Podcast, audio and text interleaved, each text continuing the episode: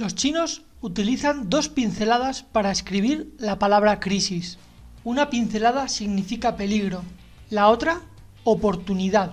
Así que en una crisis toma conciencia del peligro, pero no te olvides de la oportunidad. Bienvenida, bienvenido, esto es El Camino del Ilustrador, capítulo 10.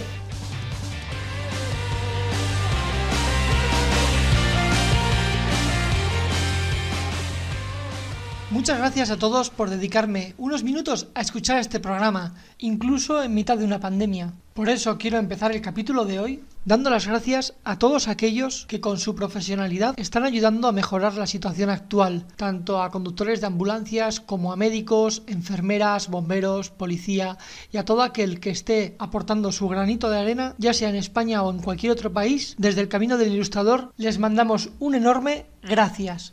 Dicho esto y por si acaso todavía no me conocías, me presento. Mi nombre es Ikram. Puedes ver mis trabajos tecleando ikramstudio.com. Te dejo el enlace de la web en la descripción del programa. En el kilómetro anterior estuvimos hablando sobre la curva del olvido, un tema bastante interesante que puede ayudarte a mejorar tu forma de planificarte los ejercicios para mejorar en el dibujo. Si no lo has escuchado todavía, te animo a hacerlo. En esta primera temporada los capítulos se dividen en tres bloques. Empezaremos el camino hablando sobre un tema de interés. Recuerda que puedes contactar conmigo en el correo electrónico elcaminodelilustrador.gmail.com y contarme si has aplicado alguna de las cosas que digo en estos capítulos o simplemente si quieres que hablemos sobre algún tema en concreto. Hoy comenzaremos el paseo hablando sobre un tema muy interesante y es que me encantaría saber cuál es vuestra opinión respecto al siguiente tema.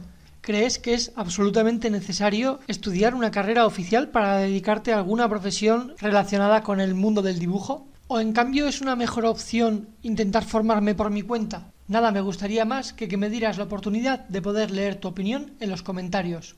Después buscaremos un sitio bonito donde sentarnos y disfrutar del paisaje. En ese momento abordaremos el segundo bloque, donde solemos hablar sobre temas que puedan ayudarnos a mejorar en nuestro trabajo y en el capítulo de hoy hablaremos sobre cómo vencer la procrastinación. Os quiero explicar las tres normas básicas que yo utilizo para no caer en la tentación de no hacer lo que tengo que hacer. Porque hay muchas veces que a pesar de tener todo el tiempo del mundo por delante y saber qué es lo que tienes que hacer, acabas no haciéndolo. Y para despedir el capítulo de hoy no se me ocurre una mejor manera que recomendarte un canal de YouTube, una página web algún evento o quizá un libro que puedas echarte a la mochila y disfrutar de contenido de calidad hasta el próximo episodio. Y como no te quiero hacer esperar más, ¡empezamos!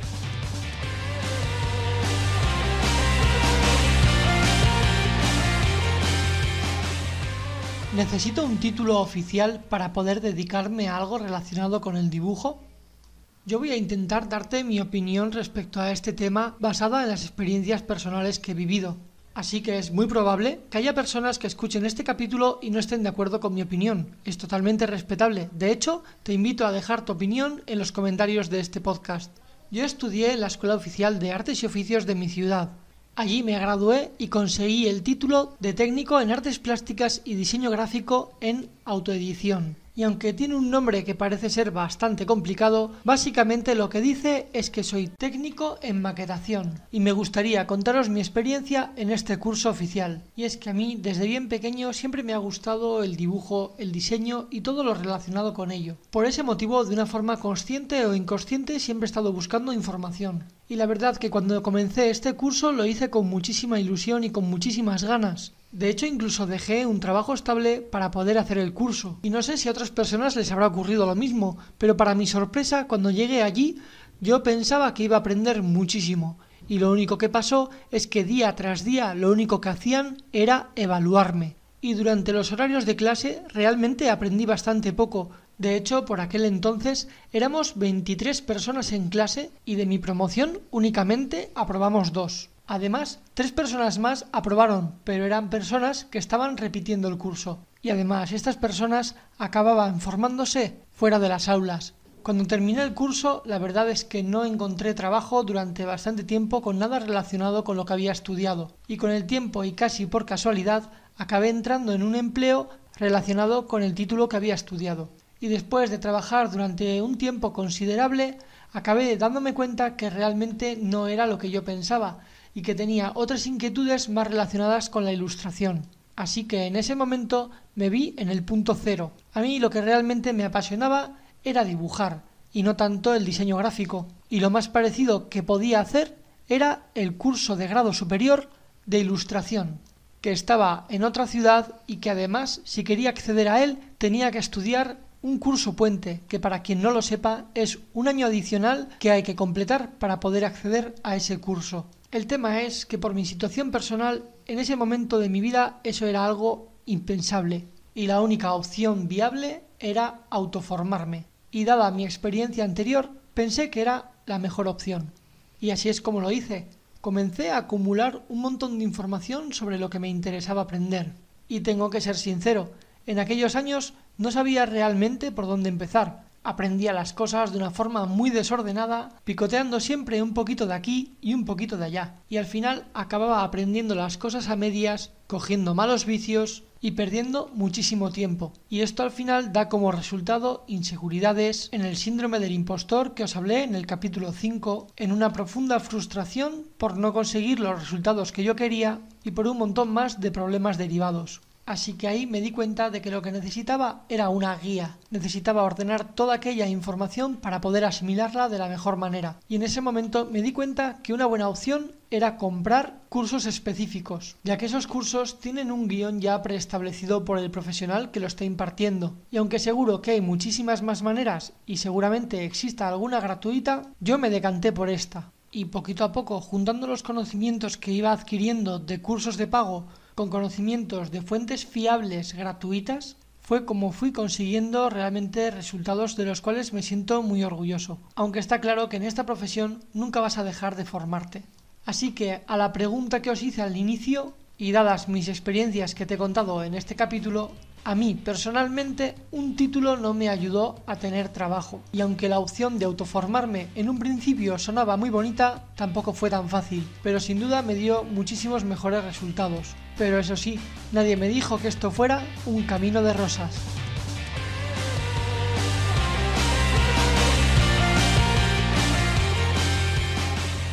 El monstruo de la procrastinación y cómo vencerlo. La procrastinación, además de ser una palabra muy difícil de pronunciar, es la culpable de que muchas veces se queden cosas a medias o incluso sin hacer. Y no solamente con tareas que sean desagradables o que no te apetezca hacer. Incluso aunque la tarea que quieras desarrollar no sea especialmente tediosa, hay muchas veces que el monstruo de la procrastinación nos roba el tiempo. Te sientas a leer o a dibujar y tienes una vocecita en tu interior que te dice Oye, con esa ropa seguramente no puedas leer y estés más cómodo en pijama. Y entonces te levantas y te colocas el pijama y has perdido 10 minutos. Y cuando quieres volver a concentrarte, esa misma vocecita busca otra excusa y te vuelve a decir Oye, ¿no crees que sería el mejor momento de comer algo? Con hambre no vas a poder leer o dibujar. Y ya la hemos liado. Vas a la cocina y pierdes otros 25 minutos. Y así constantemente cada vez que te quieres concentrar, esa vocecita busca una excusa perfecta que te hace perder el tiempo. Yo le llamo el monstruo de la procrastinación. Y en este capítulo te voy a explicar las tres normas básicas que yo utilizo para vencer a este pequeño y malvado monstruito. La primera de todas ya te la he comentado en alguna que otra ocasión, y es dividir tus tareas en tareas más pequeñas. Y si cada vez que terminas una de esas pequeñas tareas te das una pequeña recompensa, estarás mucho más concentrado y mucho más motivado para conseguir que este monstruito no pueda contigo. Pero este paso se puede mejorar y para hacerlo te animo a que al final del día revises las tareas que has completado y las que no y plantees también las tareas del día siguiente. Un breve análisis y una pequeña planificación será la mejor prevención contra el monstruo. La segunda norma trata sobre las distracciones. Y es que no está de más preparar el campo de batalla. Y si vas a pelearte contra un monstruito que tiene como poder distraerte, no se lo pongas fácil. Trabaja en un sitio tranquilo con buena iluminación y lejos de distracciones como la televisión o el teléfono móvil. Busca también horarios en los que puedas estar concentrado sin que nadie te interrumpa. Procura tener tu sitio de trabajo limpio y ordenado. Eso ayudará a que no tengas distracciones. Pero si aún así en tu pelea contra este monstruo en algún momento te ves perdiendo, te puedes sacar un arma secreta, porque pensando en todo lo positivo que te va a traer esa tarea que tienes que hacer, y pensando también lo feliz que puedes ser cumpliendo esos objetivos a largo plazo que te has marcado, estoy seguro que será más que suficiente para debilitar al monstruo de la procrastinación. Y si aún así ves que el panorama se complica, lo que te voy a contar a continuación es definitivamente el arma más poderosa de todas las que te he contado hasta ahora. Y es la regla del 5, 4, 3, 2, 1. Y es que cuando tienes que hacer algo y estás constantemente buscando pequeñas excusas para no hacerlo, sin ninguna duda la solución más eficaz es hacer una cuenta atrás desde el 5 hasta el 1. Y en el momento en el que llegas al 1, no lo pienses y directamente hazlo. Porque en muchísimas ocasiones hay tantas cosas que dejamos sin hacer y es precisamente por eso, por sobrepensarlo. Y al principio no será fácil porque tu mente no estará acostumbrada, pero si te lo propones de verdad y lo haces, poco a poco verás como cada vez es más fácil. Y no te creas que no, pero esto tiene su explicación lógica, y es que el cerebro dispone como mínimo de 5 segundos para buscar excusas por las que no hacer aquello que tienes que hacer. Y si tú ocupas tu mente durante esos 5 segundos en hacer una cuenta atrás y después inmediatamente pasas a la acción, no le das tiempo a tu cerebro a buscar esa justificación o esa excusa.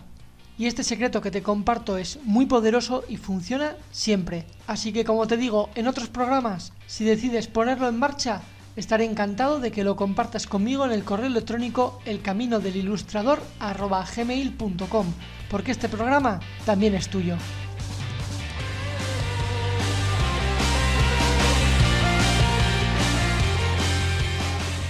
Ya estamos llegando al final del primer capítulo con dos cifras, el capítulo número 10, un número bastante redondo. Y para acabar este capítulo me gustaría hacerte dos recomendaciones. Y la primera de todas, y como no podía ser de otra manera, tengo que recomendarte que si estás en algún país afectado por la pandemia del COVID-19, o también llamado coronavirus, sigas las indicaciones y te laves las manos varias veces al día, que evites las reuniones con muchas personas y que si empiezas a notar algunos síntomas, inmediatamente te pongas en comunicación con algún médico. En definitiva, que sigas todas las indicaciones que nos marcan para poder vencer esta batalla. Y en esta segunda recomendación quiero recomendarte el canal de YouTube de mi amigo Jesús Conde. El canal se llama Pincel Virtual. Jesús es un artista conceptual de muchísimo nivel y trabaja para videojuegos principalmente. Y en su canal podréis encontrar muchísima información de mucha calidad. Así que te animo a pasarte por allí y descubrir el contenido de valor que te ofrece. Como siempre, dejaré en la descripción del capítulo los enlaces a su canal y a sus redes sociales. Espero de todo corazón que este capítulo te haya parecido interesante. Agradezco a todo el mundo que me está mandando correos y enviando mensajes, comentarios, por todo el apoyo recibido hacia el proyecto. Un gracias muy enorme. Nos vemos el próximo lunes.